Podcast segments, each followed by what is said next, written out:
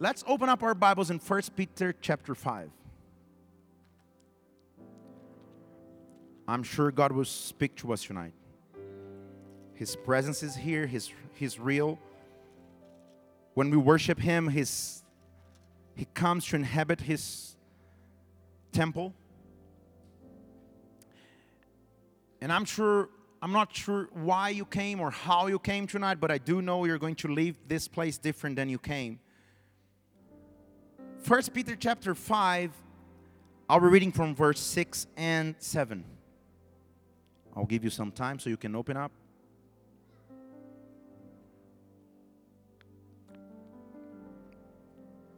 If you don't have your Bible with you, you can read it on screens, but let's read it. I'll be reading from the NIV version, which is an easier version, I guess, for all of us. So the Bible says, Humble yourselves, therefore, under God's mighty hand, that he may lift you up in due time. Cast all your anxiety on him because he cares for you. Let me say it again. Cast all your anxiety, your burdens, your cares. Cast all your anxiety, your worries on him because he cares for you. He cares for you. Let's pray. Father God, we want to praise you tonight. We do know you are in this place tonight, Father God, for we can feel you. You're risen, you're alive, and you're here to visit us and to inhabit in us tonight, Father. So we come boldly, beholding your throne of grace tonight, based on your love and trusting on your cares. We're not going to be worried or restless. Actually, you're going to have peace on you, Father God. So come and visit us. Visit our life. Go beyond our flesh or soul and touch our spirit, Father God. If you could, would you lift up one of your hands? Father God, touch us tonight. May your spirit come over this place. May your angels come up and down from heaven, visiting us with provision, visiting us with care. Father God, we do know you care about us. So come and visit this place. Come and visit our lives. Father God, I do know you are here. So we want to welcome you one more time. May your spirit flow. May we have freedom under your name. Oh, Father God, I bind everything that was against your care, everything that was against your presence, Father. Father God, all worries all tiredness, Father God. Oh, may you visit us deeply. May you touch us deeply, Father. I prophesy over these people tonight. Oh, that they may be touched by you in a way they were never touched before. Father God, may this be the night that lives are changed forever. May your spirit come. May it be done. May your will be done here as it is in heaven. For this sake, we want to praise you in advance and we want to clap our hands to the Lord, for your name is great. We worship you. We praise you. May you clap your hands for your King. Hallelujah. You're great.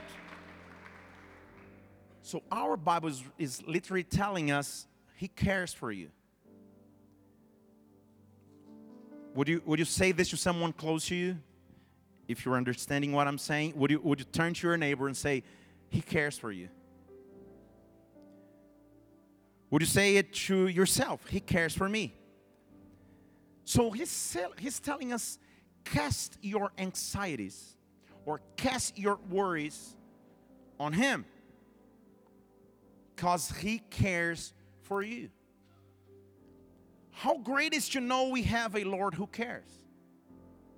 Sometimes we, we are used to, to live with people that they, they, they really don't care. They don't care about our problems, they don't care about our dreams, they don't care about our lives, they don't care about our beings. But we do have a God who cares. Our God cares about us. And when he's saying cast your anxiety, the original word in Greek for cast is throw. So throw at him. Don't even hesitate, just throw it. Don't even think about it, throw it. Give it to him so he will take care because he cares for you. I'm here tonight to simply talk to you or to us about threats. There are so many times in our lives we feel threatened. Threatened by fear, threatened by depression, threatened by worry, threatened by anxiety, threatened.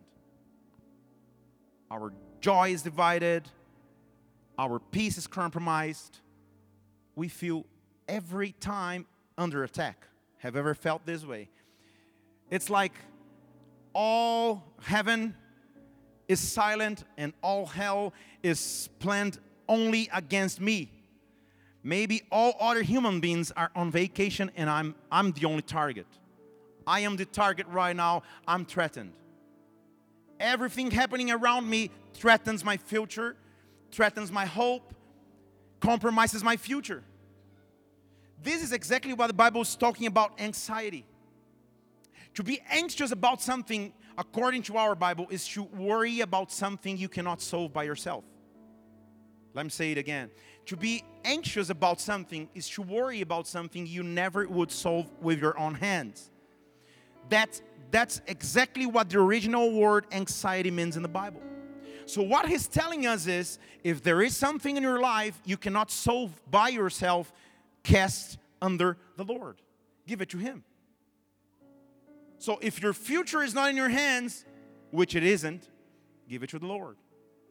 If the education of your kids is not in your hands, which it isn't, give it to the Lord. If the future of your emotional life is not under your hands and you wish you could decide it, but you can't, give it to the Lord. If your plans for five years in your life, 10 years ahead in your life, 20 years ahead in your life, if you cannot control them, don't let it become an anxiety. Just cast it upon the Lord. While I'm preaching here tonight, I want you to start thinking about what it, what it threatens you. What makes you restless or what takes away your peace, what makes you sleepless at night. This is anxiety. And what our Bible is telling us is trust on the Lord. It's interesting to see that uh, under our church logo in the past, not now, but in the past, we had a saying or a, a, a short sentence that said, In Jesus we trust. Which means a lot actually. I don't trust in the financial system. I don't trust in the economic system. I don't trust in my own system. I trust in Him. So, what I have to do is to cast on Him, to give Him everything I have, everything I don't have, the peace I have, the peace I don't have. I want to cast it on Him. While I'm speaking right now, I want you to close your eyes for a moment. I don't know how is your life right now. How is your situation right now? I don't know what threatens your peace. I don't know what tries to steal your joy, what tries to steal your your reason for living. I don't know what steals your plans for the future. I don't know what dreams you have, but what I do know, I have a Lord who cares, and He cares about you. And there are angels of the Lord in this building tonight. They are waiting for you to cast your anxiety on Him. So let open up your mouth and start talking to Him, saying, Lord, I give you this area of my life. I give you this area of my being. I give you my kids. I give you my financial situation. I give you my emotions. I give you my own life, Father God. I cast myself on you. I know you care. I know you care. He cares about you. I'm telling you, church, He cares about you. There is no greater thing than trusting on Him. There is nothing impossible when I trust Him. So start trusting, start believing again. Oh, may you be renewed renewed. May your joy be brought back again. May your peace be brought back again. Oh, may your hope be restored. Father God, I want to cast myself on you. Would you clap your hands to the Lord and worship Him for His great? He's great. Hallelujah. Oh, so talking about a threat, let me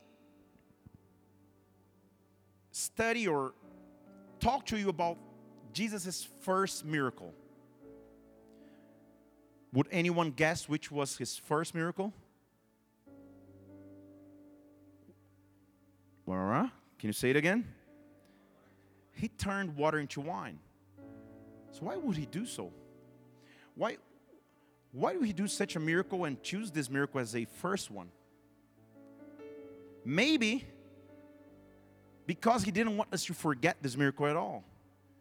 I mean, while he was wa- walking on earth, he, he raised dead people, he expelled demons, he, he healed blind guys, deaf guys, dumb guys, crazy people, whatever. He, he even healed a, a mother in law from Peter.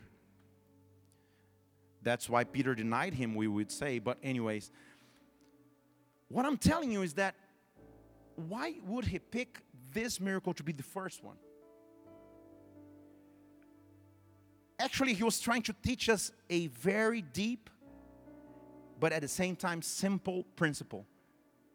And that's what I want to talk to you in this next three hours we have before we close. Hallelujah. Open up your Bible in John chapter 2. I want to talk about threats. What is threatening you? What are the plans from the enemy to rob the joy you had? I mean, there is no greater joy or no greater joys, I would say, than if you're a parent the day your kids are born, or if you're married the day you got married. Marriages are, are a very rich and, and joyful celebration. They are supposed to be, anyways. But in the Jewish culture, it, it was even greater. Every Jew, they like feasts. There is the Feast of the Tabernacles, the Feast of the Tents. They like, they like a lot to celebrate and to party. So when we're talking about a marriage celebration or a wedding celebration in the Jewish culture, it's not like we know. It's not like a two or three hour feast and then you go home. No. They would celebrate at least for five and sometimes for 10 days. Can you imagine a 10 day party? A wedding party for 10 days? Lord Jesus. I mean, you would really should have a budget for this for 10 for a 10 day party. So in the Jewish culture also, families would invite all their guests, family members, all their neighboring people for this big feast and party, and they would stay in tents and celebrate for 10 days without going home. It was a big, massive event. And Jesus was in a wedding. To perform his first miracle, he, he chose to go in a wedding. So he was in a feast. He was in an environment that, that people were supposed to celebrate, to be happy about it, to feel confident that nothing would go wrong. But what happens to us when instead of celebrating, in the midst of our party, we are threatened? There is a threat. There's something trying to steal the destiny of this party. There's something trying to steal the joy or the peace or even the reputation of the party. The Bible says in John chapter 2, verse 1 on the third day, a wedding took place in Cana in Galilee. John chapter 2, verse 1. Yes. And Jesus' mother was there. We do know it, her name is Mary. And what draws my attention and should draw yours as well is that Jesus was there in verse 2 with his disciples. Because he was also invited to the wedding. So he was just a regular guest. His name was in the VIP list or maybe in the special guest list, but he was just a guest.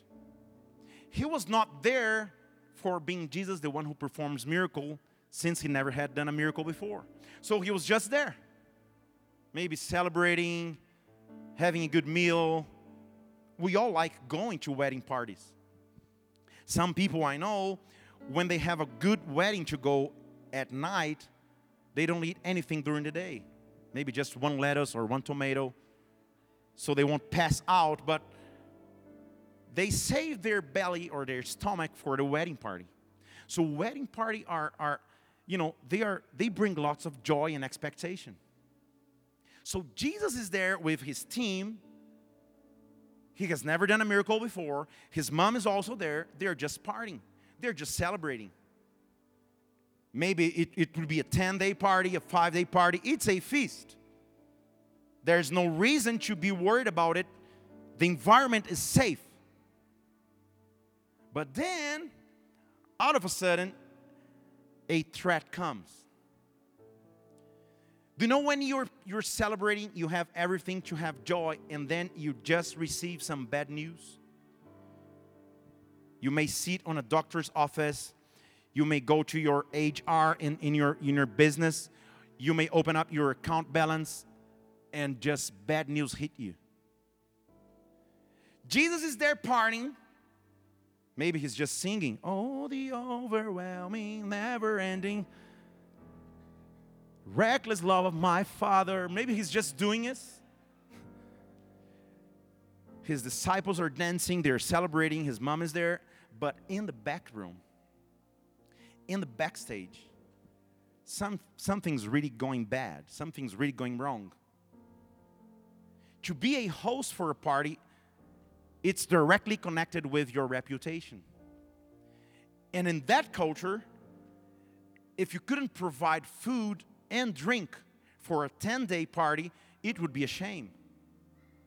So they are celebrating in the main room and in the kitchen, in the back room, people are going wild and crazy. They're saying the wine is going out. We are running out of wine. There is a major problem going on and we don't know what to do. Can you imagine the picture? Sometimes we live in a situation just as this. We come here to church, we lift up our hands, we worship Him, we cry, we laugh, we talk to people. This is the main room. But when we go to the back room, something's really going bad. There is a big threat there. You're running out of something. In this case, they're running out of wine. But sometimes you're running out of peace, you're running out of money, you're running out of patience, you're running out of something. Jesus is in the room, but he's not supposed to perform miracles. He's just there. In the back room, all the waiters, all the servants, they're going crazy, they're going mad. They're saying, The wine is going. I don't know what's up with these people, but they're drinking so much. We're, we, we had stock for 10 days, they're drinking everything in three. So, what's going on? Why are they drinking so much, or why is it running out before the time? Our Bible they, they don't even explain to us in details why Jesus' mother gets to know the, the, the word or gets to know the information. But her actions, they have to teach us what to do when we are running out of something. Can you get it? When you're running out of something that is threatening your celebration in your party, you have to do what Mary did. And you know what she did? I know Jesus is in the room. I have to go for him. Let, let, let me tell you to this side, maybe they're more Pentecostal today, or maybe they're understanding better today. When you are in danger, when anxiety is coming over your heart, the first thing you have to do, you have to look for Jesus in the middle of the crowd. Jewish marriages celebration, they were a crowd, they were a feast. So Mary, when she hears the news, she goes, oh, oh, oh, oh, oh. Everybody is going desperate. Everybody is anxious. Everybody is crying about the wine which is going, but I do know a solution. I know the one who visited me when I was a virgin and who told me I would generate a son, I would conceive a baby. I know the God of impossibilities. I know He can make impossibles. So when I'm in trouble, I have to find Him. When I'm in danger, I have to look for Him. I have to go and find Him in the midst of my storm. What the Lord is telling you, He is in the room, He's closer than you think.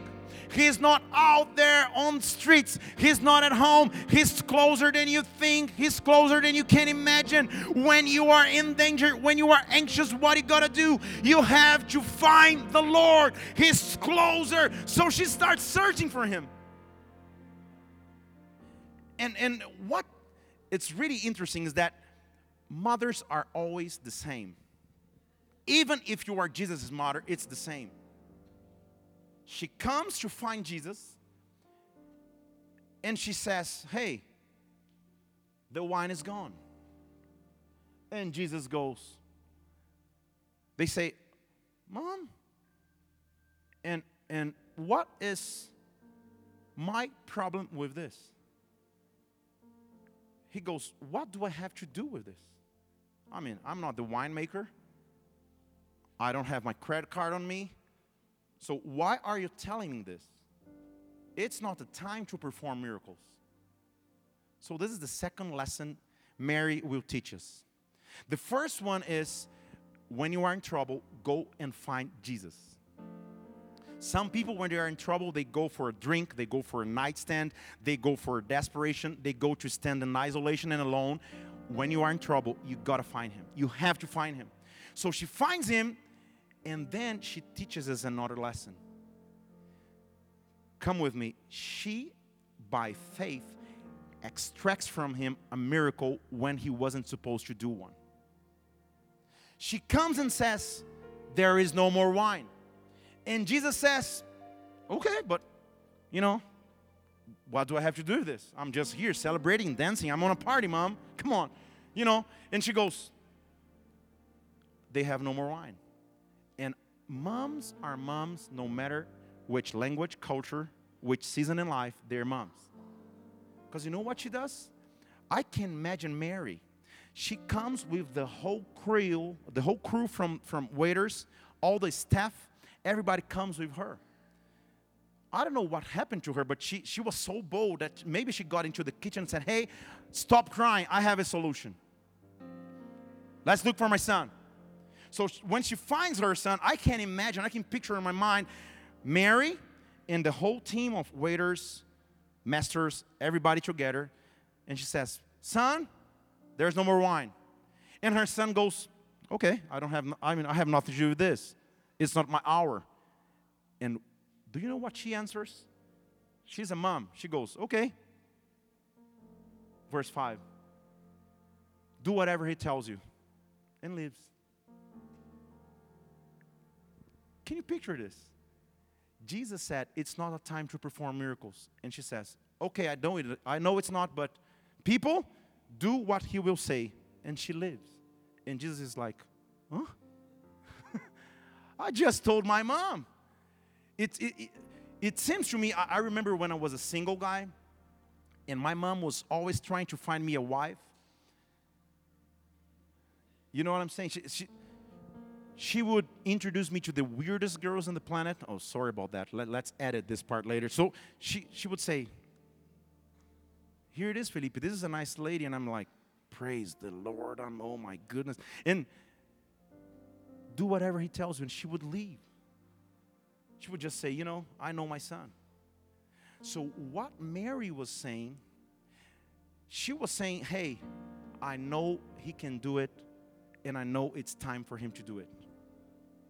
And this, in my opinion, is the most honorable moment in Mary's life in the whole Bible. She was the one who started Jesus' ministry. She was the one used to start his ministry on earth. God was honoring her for in, the, in a moment of anxiety, when she was just as a little girl, almost a teenager, she trusted him. She lent his belly so our, our Savior, Jesus, could come on earth. So the Lord will say, Okay, now that you trusted me, I will honor you. Force my son to do a miracle. Can you believe it? So when we trust on the Lord, the answer we get is that He cares about us. What Mary was saying is that, Jesus, now that you have the information, I know you care. I know you care. I know you just can't pretend nothing is going on anymore and, and just go back dancing. No, no, no, no, no. I know you care. I know you're going to do something. What I'm telling you tonight, if you have faith enough to start asking the Lord, if you have faith enough to open up your mouth and say, Lord, the wine is gone. Lord, Lord, my money is gone. Lord, my peace is gone for centuries. Father God, do something about me. He will do it. He will do it. I'm telling you, He will do it. It's so, this is your night. I'm affirming you. This is your night. He's telling you, I care about you. I care about your future. I care about your dreams. Oh, go find me. Go find me in the middle of your party. Oh, I know some things are threatening your party, but go find me and ask me what you want me to do. So, that, that is the only Mary role or participation in the whole history. She goes, Jesus, there's no wine. And then for the waiters, do whatever he tells you. And she leaves. And then our Lord, who cares, he goes, okay, now that my mom put me in this situation, let's see what I can do. I, I can imagine all the servants' eyes looking at Jesus saying, This has to be the, the, the craziest solution ever. This is desperation mode, advanced level. Why are we trusting a guy that we don't even know? Why, uh, you know, wh- what can he say that will solve this problem? And then something amazing, I mean, greatly ama- amazing happened. Our Jesus starts looking at the party, and at that time, there were no pumping or no water system. So there were no sinks, no taps, no showers. There was only one way to wash yourself before going to a party. They would put jars of clay, they would put jars in the entrance of the party, and people would pass by and wash themselves. So Jesus is looking around and he's, he's saying, How can I provide wine. I mean, there is no near Walmart, there is no Atacadão here. there. I mean, how can I buy more drink? How can I provide? And he, I, I can hear his father whispering to him, find raw material. Just find a base where you can perform a miracle. So he starts looking around and glazing around and he sees six jars or six vessels filled with water. And then he, he will say the craziest thing ever, and I'll explain you why.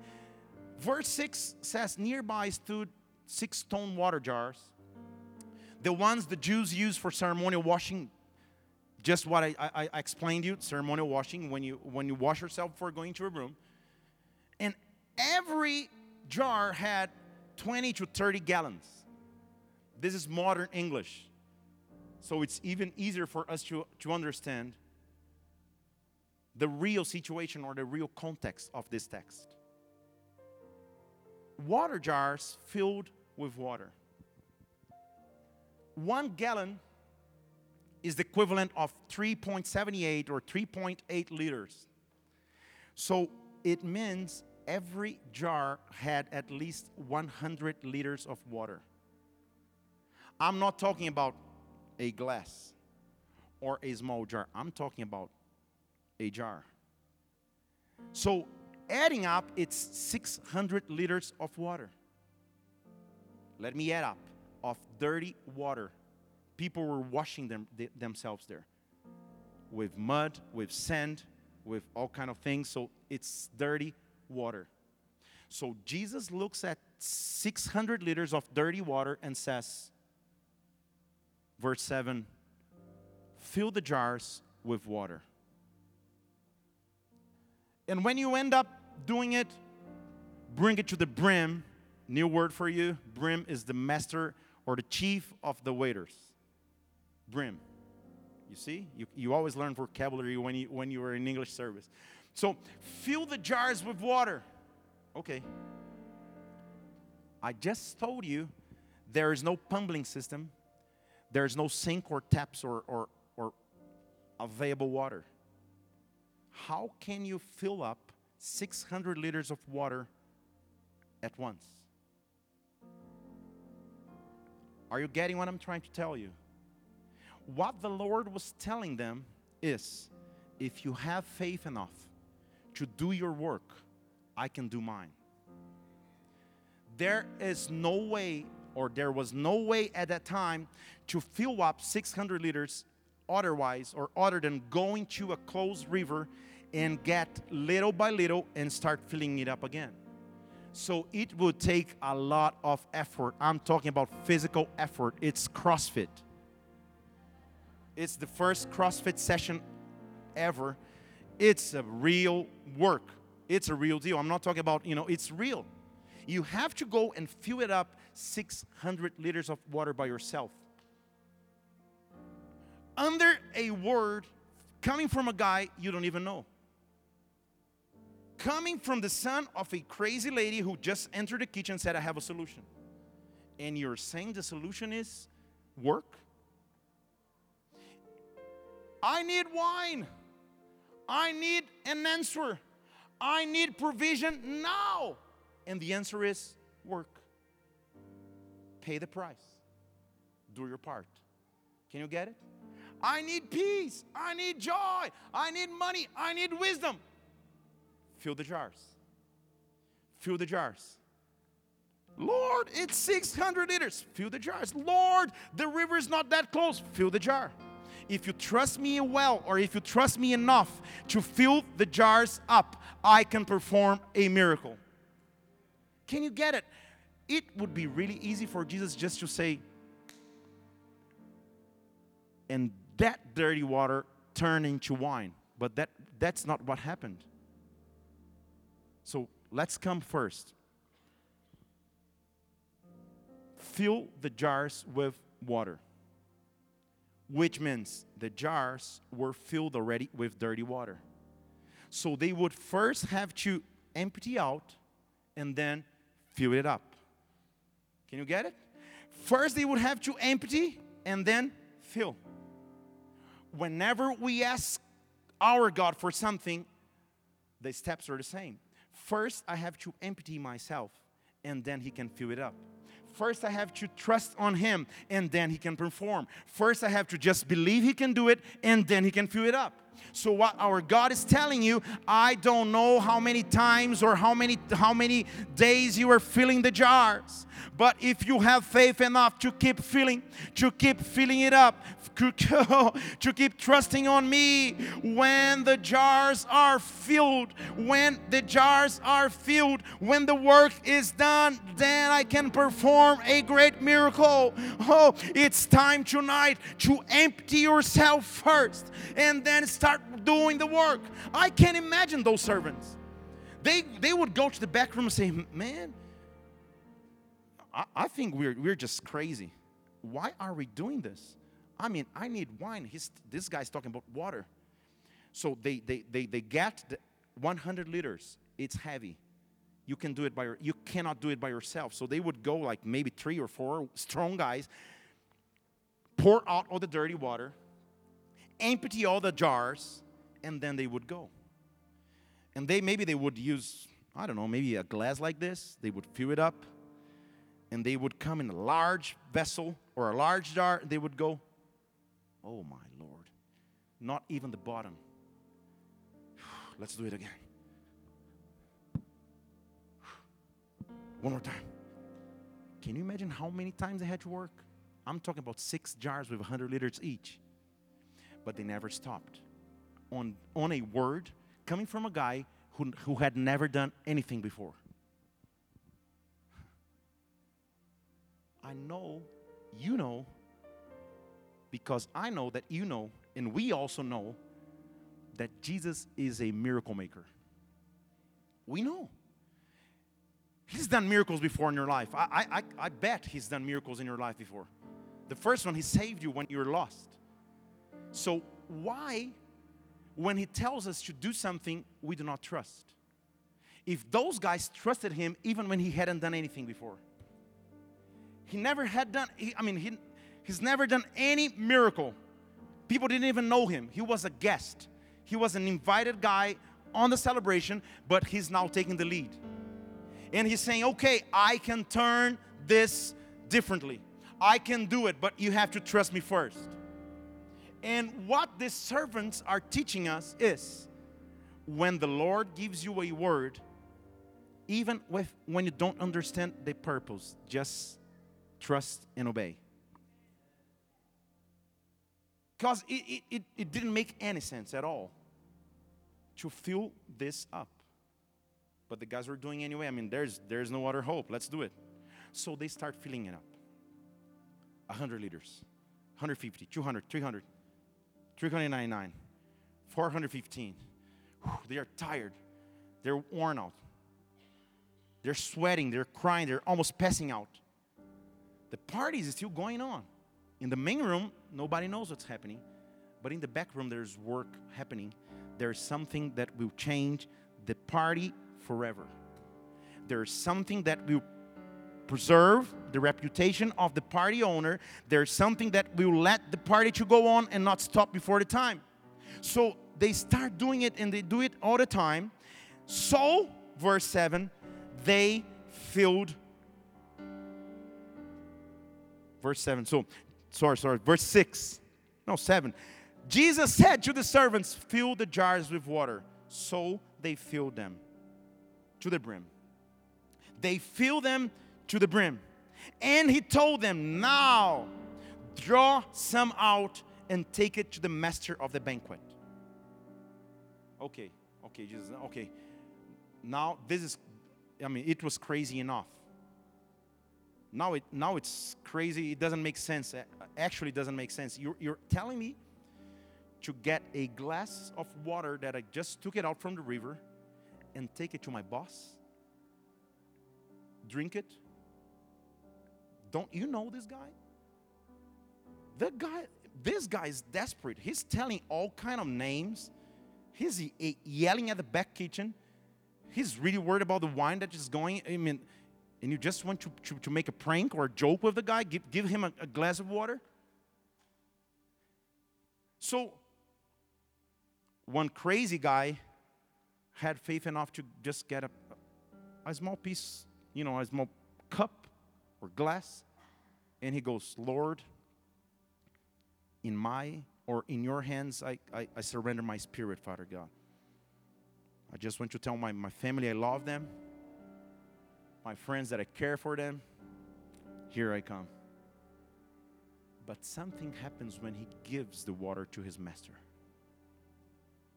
The same water that was taken from a river.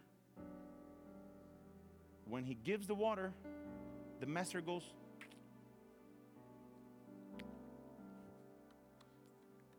For he says, verse 9, he goes, Hey, what kind of wine is this? What kind of wine is this? And, and this is the key for me. This is the main sentence of this whole experience. He goes, The master of the banquet tasted the water, and the water had been turned into wine. The master didn't, did, did not realize or didn't know where the wine came from, but the servants, they knew. The servants, they knew. Let me say it again. The servants, they knew what they had to do to draw the water. let, let, let, me talk you, let, let me explain it to you in a different way when people look at your face and you are smiling, you're happy, you have peace, to them it seems never anything happened to you. It seems you, you're never desperate, but you in the backstage, you really know what price you had to pay to bring the water up. what the Lord is telling you, He is the Lord of the party.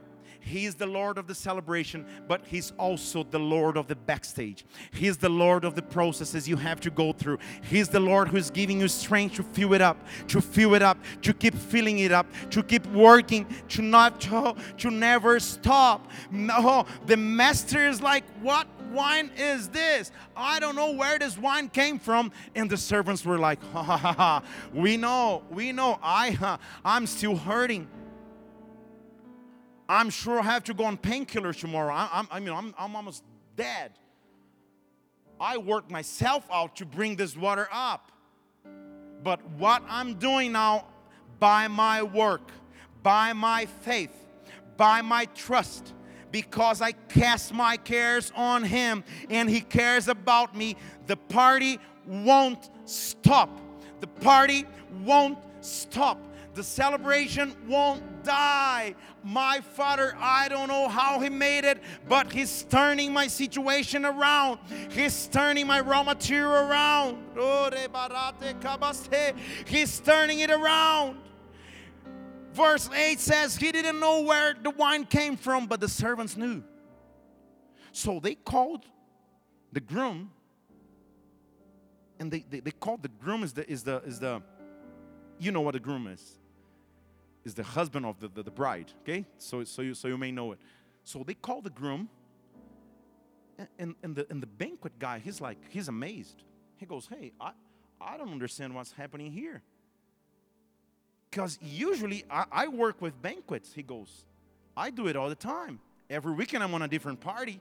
And he goes everybody brings the first wine or the best wine first and then when people are drunk or crazy, then they start bringing any drink and people will drink it. They can bring gasoline, they can bring anything, people will drink it. I don't understand your point. Why would you save the best for now?